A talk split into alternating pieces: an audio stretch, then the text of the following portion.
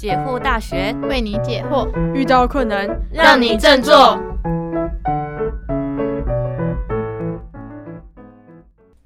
Hello，大家好，我是信芳。我是费。那今天呢，我们的主题是植牙。植牙其实就是我自己现在面临到算是蛮大、蛮有感的一个问题，就是常常在焦虑说，呃，上大学读的科系，然后啊，好像下一步就要出社会了吗？诶，还是要读研究所呢？诶，还是要怎么样呢？就是心中会有很多很多的问号。所以今天呢，我们就请到了爱大来回答，帮我们解惑一下。好，那首先想问爱大，就是像现在的学制，台湾这个学制啊，我们常常面临一个问题，就是呃，分数到哪里就填上哪里。就是常常问一些大一新生说：“诶，你为什么进某某系？”他们就会说：“啊，就刚好分数到这里啦。”所以就会很多人明明对这个科系兴趣缺缺，但只是想要进入这个学校呢，或是只是想要像国立收费比较便宜才进去学校，但不知道自己真正喜欢什么，也不知道上课老师在讲什么，对未来有什么帮助。那对于嗯、发现自己兴趣或者是找到未来，我们要如何跨出这个第一步呢？确实哈，现在嗯很多学生他们对自己本科好像没有很大的兴趣，嗯他又不知道要往哪里去，并不嗯是因为他们没选择，嗯。相反的是选择太多了。嗯对。对，因为其实现在的学生家境都还不错，你想要做什么几乎都可以，嗯。家人几乎都有办法支持你。嗯。也就是说，你不用养家啦，就是说爸妈他们可以养家，嗯不需要轮到你们来养家了，所以嗯你们几乎是很自由的这一代。嗯。嗯。但是有了选择障碍，那怎么办呢？如果你真的不知道自己的兴趣是什么，那你就想一下，你每天晚上放学回家以后，你在家里干嘛？嗯或者你在划手机的时候，你在划什么？你在看什么？嗯那个就是你的兴趣啦。嗯当然，我们直觉会想说，可是我在看 YouTube 的影影片诶，娱乐对啊，看娱乐诶，那那那这个行吗？为什么不行？哦嗯为什么不行？可是现在真的赚钱的就是娱乐业啊！啊，以后有了人工智慧跟机器人，所以大部分的生产工作都被机器取代啦。嗯那我们能做什么？当然就是创意啊、娱乐啊、艺术、文学嗯这些机器人没办法做的事情啊。哦对，所以不要以为说你只能看影片，可能你以后可以去当拍影片的人啊。嗯你可以先从 YouTube 的影片开始，然后后来去做，比如说纪录片或者嗯微电影，然后再一步一步，再越做越大。所以一切都是从自己你的兴趣出发闲暇的。时间在做什么事情？嗯，好，那如果那好，假设就用拍影片这个例例子举下去好了。那我现在，假如我读一个跟影片什么关系都没有的科系啊，我现在知道了我对拍影片有兴趣，我要怎么转行啊？就直接转系吗？还是可以怎么样？有什么办法？转系当然是可以让你在大学的时候就直接去学你以后可能会用的东西嘛，哈、对。嗯。嗯，对时间的效益也比较高。可是有些学校转系没那么简单。对呀、哦，转系有困难，那没关系，你可以研究所的那个时候再去再去念。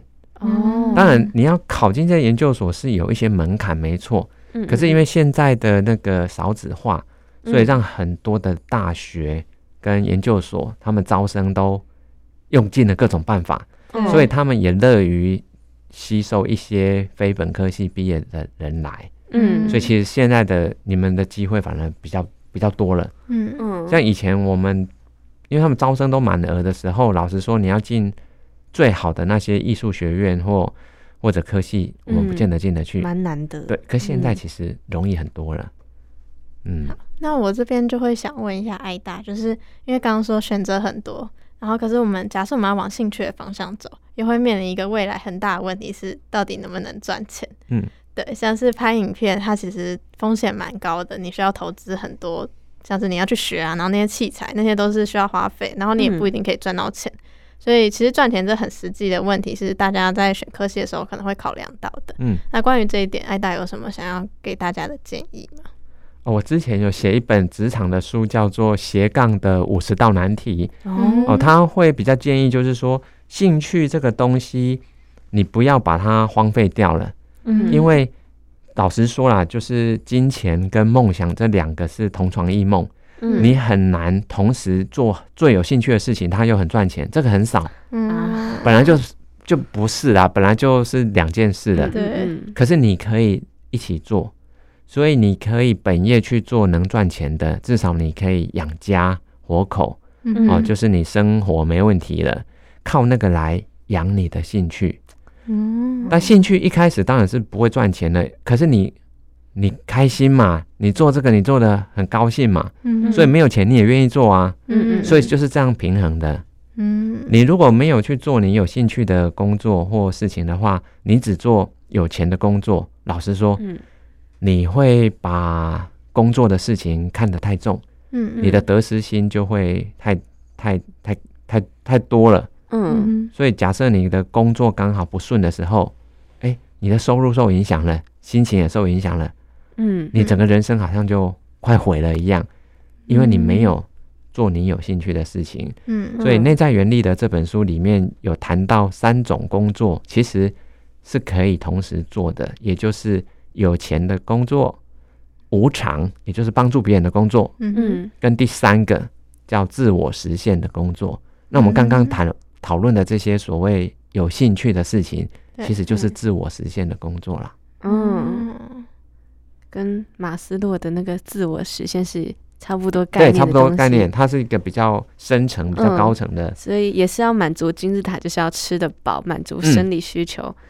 哦，那刚刚讲到比较像在工作方面啊，那就是往前推，如果在选择科系呢，我现在要选择我会赚钱、未来会赚钱工作的那个科系，还是我有兴趣的那个科系？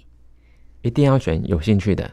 哦，为什么？因为一个行业能不能赚钱，老实说，十年就风水轮流转了。嗯也是哦，对，所以那个台积电董事长张忠谋他也曾经说过啊，嗯就是人工智慧会改变我们将来很多的工作，嗯。所以你再过二十年后，可能就是有一半的工作已经换了样貌了，嗯，就是说嗯会有很多工作消失或者改变了，嗯。嗯。可是会有新的工作冒出来。对，嗯。所以你现在去学，比如说啦，你现在学，可能学嗯、法律啊这种，大家觉得未来一枯燥定会有，啊，为了对但是赚钱，对。对，可是其实老实说，法律现在很不赚钱了，哎，律师只有合伙人赚钱啊。哦，啊，你去你去领人家律师事务所的，你就是个打工仔了，你就是高知识的劳工。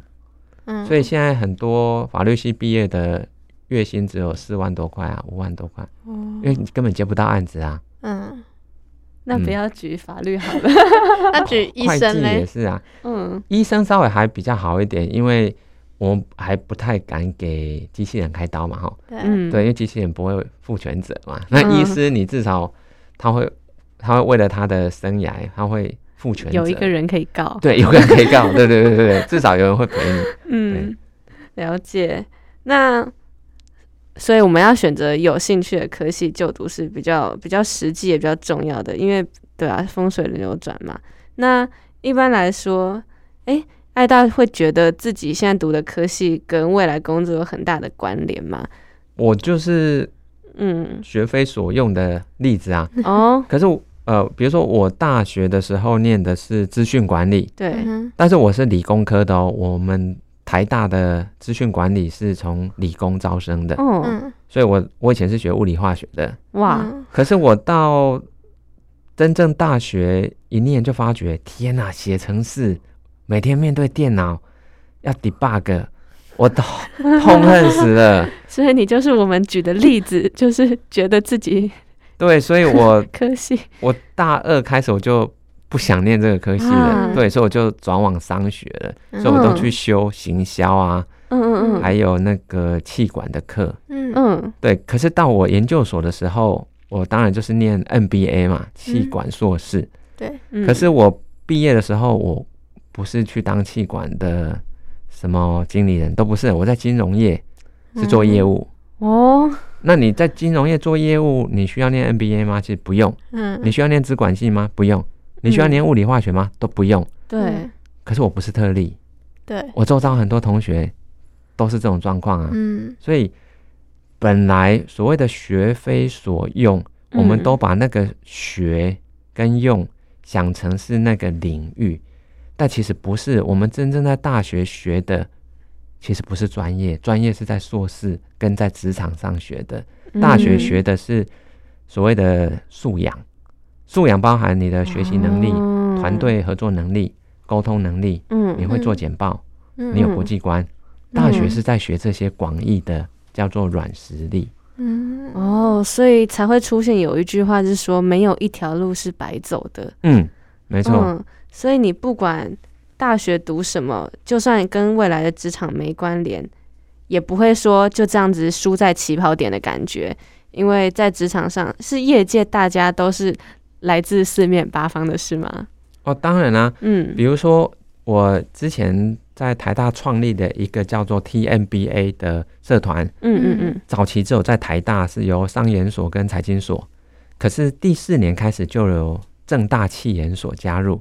哦，可是正大气研所当时是一个叫做黄毅家的学弟嗯嗯嗯，哦，他就带了一大批的正大气研所的学生就加入了，所以 TMBA 从第四届他那一年开始就跨校了。嗯哦也因为这个跨校的动作，后来又跨到比如说交大、清华、嗯嗯阳嗯明、中正、中山，现在现在已经跨了全台湾全部嗯嗯嗯，可能现在每一每一年大概都有三十个不同研究所来加入吧。嗯但是黄义家他自己本身学的是什么？是大气科学。可你知道他现在在干嘛吗？哦他现在就是在拍影片，他就是导演。可是他现在是佛伦社的社长。你要在佛伦社对，嗯当到社长，通常你就是有一把刷子，嗯你就是说在商业界有一定的地位跟影响力，嗯所以他就是一个很典型的学非所用的例子啊。但是这个学跟用是刻板印象的啦。嗯嗯可是人家他在大学学到的是什么呢？他大学就曾经是那个呃椰林舞会，哦，台大以前每一年都会有一个椰林舞会，就是圣诞舞会，嗯嗯，他就是主持人。嗯。所以他以前就是在对他以前在磨练口才，嗯。所以他还有他以前也是很喜欢跳舞，所以是热舞社的干部。哦，对，所以大学真正帮助我们的是学会这些跟不同背景的人合作的能力。嗯对，但是真正的专业，老实说，还是得到公司到你真正的职场上去学，从做中学的。嗯我那刚刚听爱大的就是背景啊，你有在算是职涯上做了蛮多的转换。那其实有蛮多像现在准备要面临毕业的毕业生，他们可能他们的科系跟他们未来想走路可能不太一样，或者是他们想走路是他们的兴趣，但跟科系不太一样。那这时候就会面临一个很大的问题是，那我到底要走兴趣，还是要继续走我科系的东西？那当时艾大是用什么样的心态去做？就是最后决定说走你想走的路。确实哈，我个人的这个过去经历看得出来，我都是兴趣导向。对，就是说，当我对一件事情很有热忱的时候，嗯我就会用尽全力去朝那个方向去发展了。嗯嗯但是这个才能够确保你能够学到最多东西啊。嗯嗯嗯，不然，像我说我念资讯管理的时候，我就不喜欢写程式嘛。嗯可是你在这种每天需要写程式的科系里面，你不写程式，你就不可能出类拔萃啊。嗯所以我从来没有听过哪个人是做没有热情的工作，然后出人头地、出类拔萃，是不可能的。嗯所以以前在这个日本的经营之圣啊，嗯啊、两个月前刚去世，叫做稻盛和夫。嗯他的成功方程式是把热忱乘以能力，再乘以态度，嗯所以他就这三个参数。但是他就是把热忱放在第一项，嗯因为你有热忱的事情，比如说，嗯，那你最有热忱的事情是什么？我的广播很有兴趣。对，嗯，那我问你哦，那初期都没有钱哦，那你还是愿意来学吗？愿意啊，像我当然啦现在就在做啊。对是啊，那那您的兴趣是什么？我应该是偏向我比较喜欢创造创造新的东西的感觉吧，就是自己从零到一去，从无到有去创造，所以我比较偏向，我觉得我比较偏向行销或者企划类的。对，对所以其实你有这些的兴趣的时候，老实说，那个薪资待遇就对你来讲不是那么重要。嗯，可是重要的是，你会在投入的过程去长出能力，嗯，所有的能力都是在热情底下去长出来的。嗯嗯，像我没有写程式的能力，你们觉得我是很好的城市设计师吗？是不可能的。嗯，对我都是在 copy 同学的城市，然后改一下，改几行就可以了。原来如此。好，那我问一个比较也是跟这有关，但比较跳一点的，就是像我我们学校啊，应该很多每个学校都有出国留学的交换的机会啊，不管是就真的出国读书，还是就是只有单纯交换，那很多人都会觉得说，呃，出国是对自己是一件很加分的事情，但是这是一定的吗？艾大觉得要出国之前要先考虑好什么事情呢？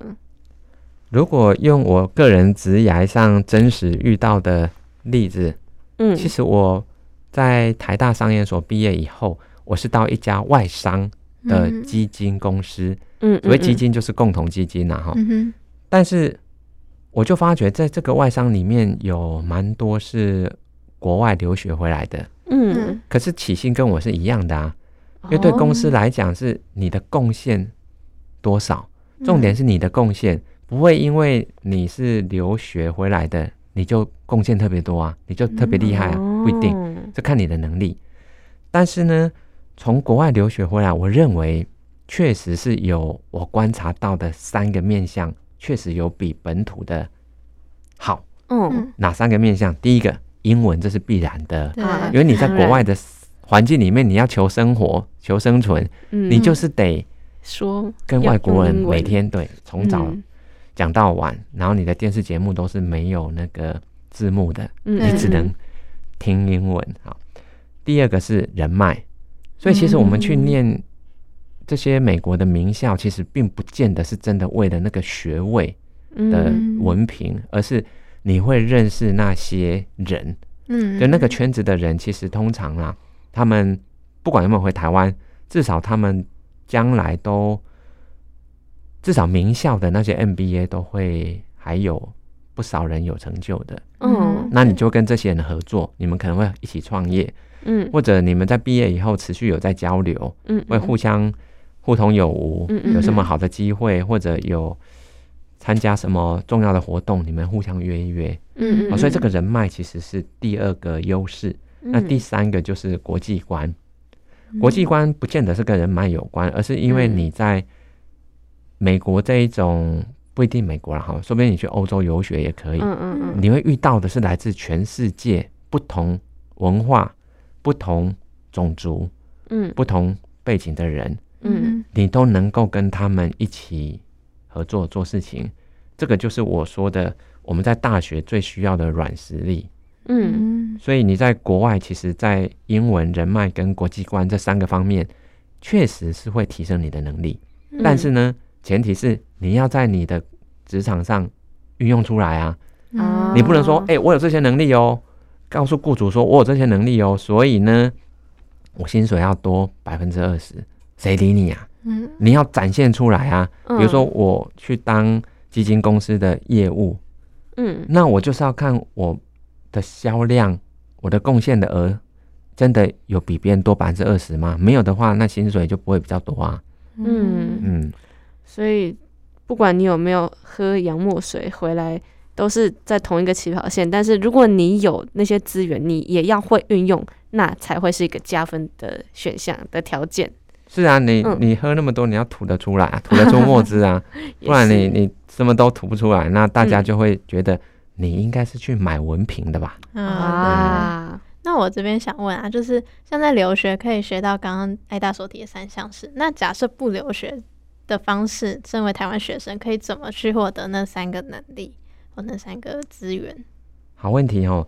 如果就英文的部分，其实我知道很多，就算在台湾没有出国留学，可是他们会一直看国外的节目，嗯嗯所以他们就让自己有习惯性的去听了一些国外的，比如说 CNN 对，或 BBC News，其实他们就是固定在听这些国外的频道或者是新闻。嗯这个是蛮有帮助的嗯。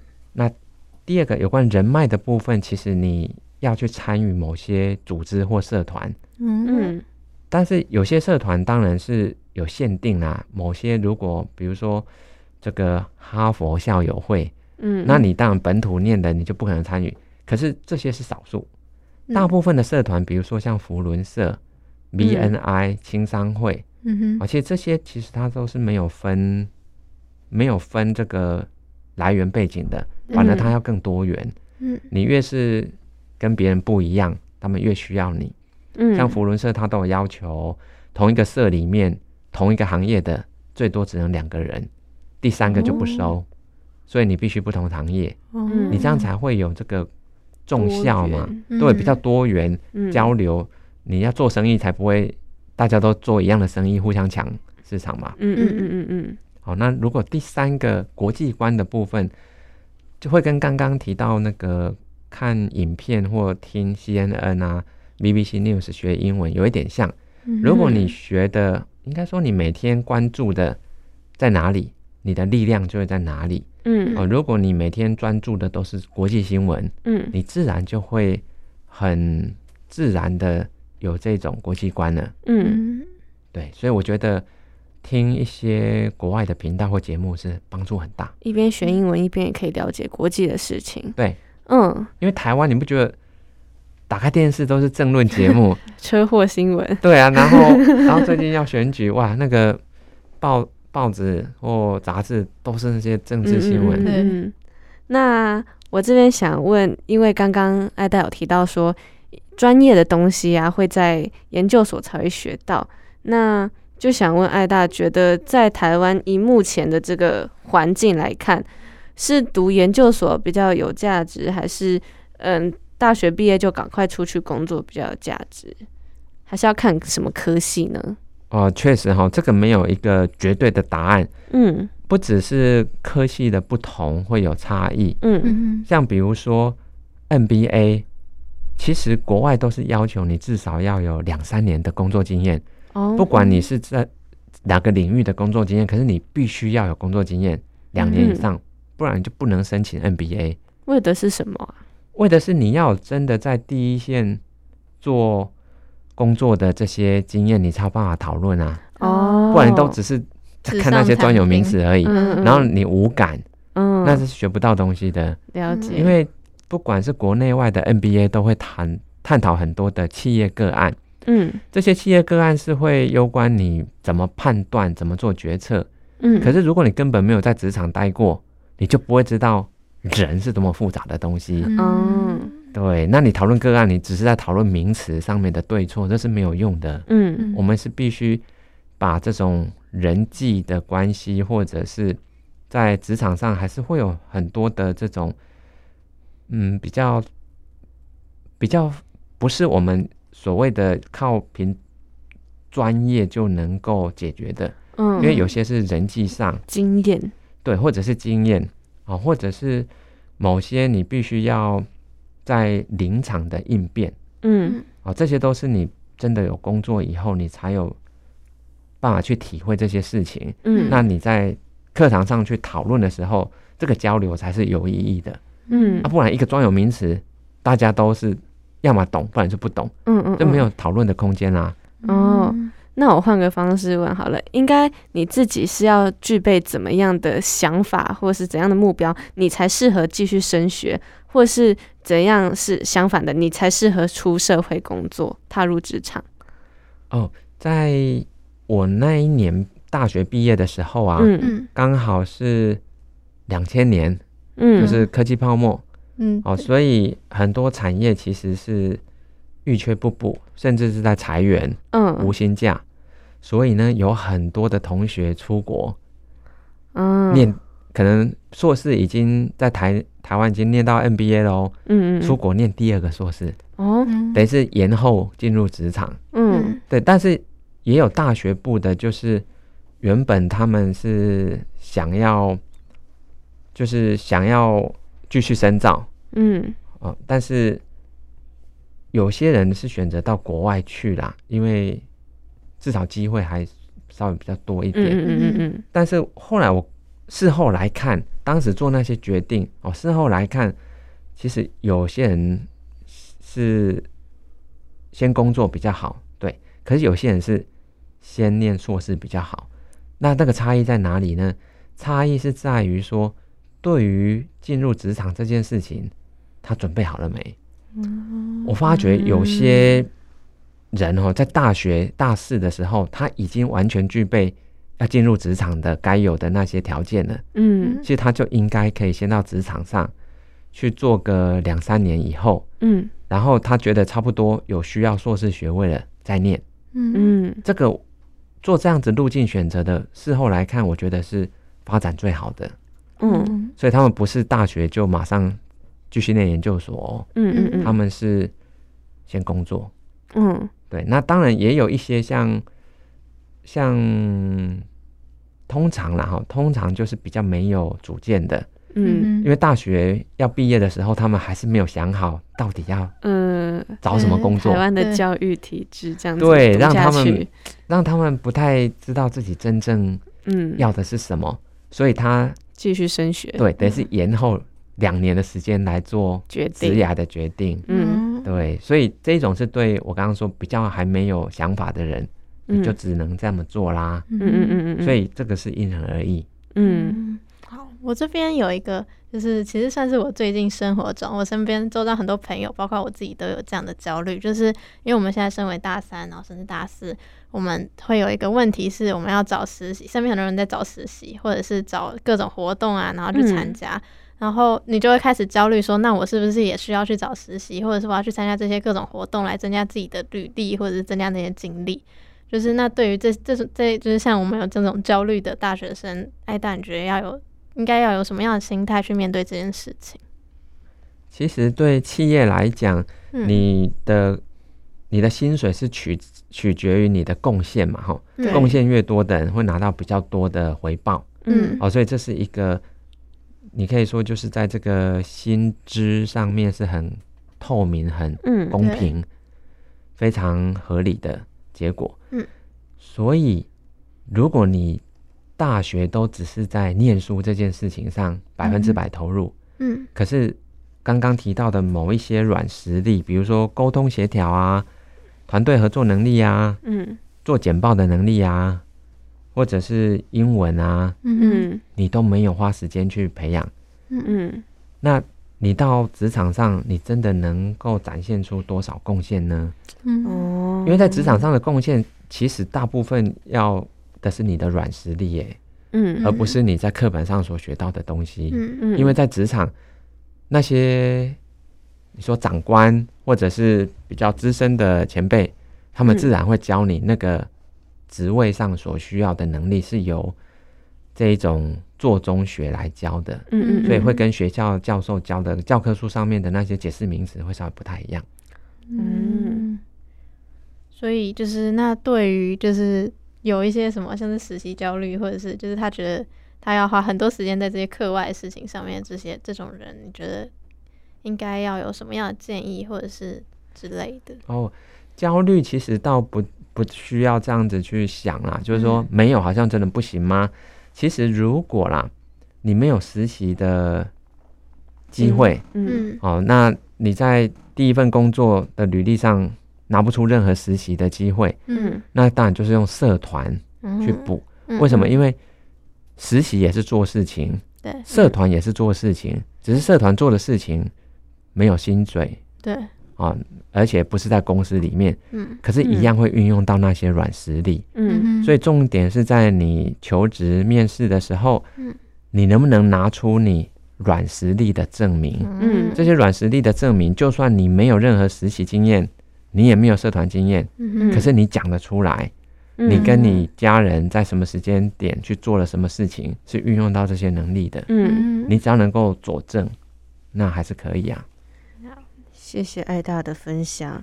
那最后想请艾大跟我们再再讲一下，我们在这个做职涯探索的过程中啊，有什么有力的工具是可以帮助我们认识自己的呢？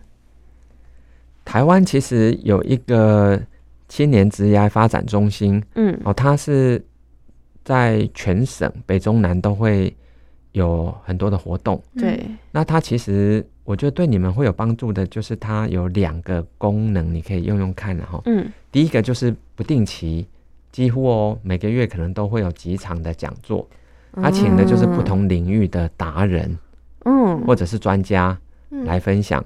那你去听这些演讲，你等于是可以接触到一个你原本不太熟悉的领域。嗯嗯那你可以透过在这个领域里面的专家达人嗯的经验，去更快的去接触、去入门、嗯去了解。嗯如果你听完演讲觉得，哎、这个好像就是我的兴趣啊，嗯或者你觉得，哎、这个好像真的可以试试看，嗯嗯，你就可以再多花一点心思跟时间踏进去研，究，对，去去研究、去深入、去试试看。嗯那这是第一个。第二个是它会有免费咨询哦，哦，哦，一对一的，这不用钱。重要哎，对，嗯但是他要登记，因为毕竟这些达人跟专家的时间也是很贵的嘛，哈。嗯所以他可能每个月只会几个名额，嗯。那你就去登记，嗯，嗯你就用 Google 搜寻“青年职涯发展”嗯这几个嗯。字就可以了。好大家笔记做起来。对，它全名很长啦，嗯嗯那可是嗯。你只要 key 青年职涯发展，你就会看到这个组织的名字，嗯。然后到他的官网上面去看，它就有这两种服务，我觉得都还蛮好用的。嗯嗯，谢谢艾大的分享，哎，这也是个有用的工具。嗯，那不知道听众朋友的焦虑跟我们跟这肺跟性房的焦虑一不一样？我觉得身边大部分都是有这些困扰的啦。那今天谢谢艾大帮我们解答。那国立解惑大学下课喽，拜拜，大家拜拜拜拜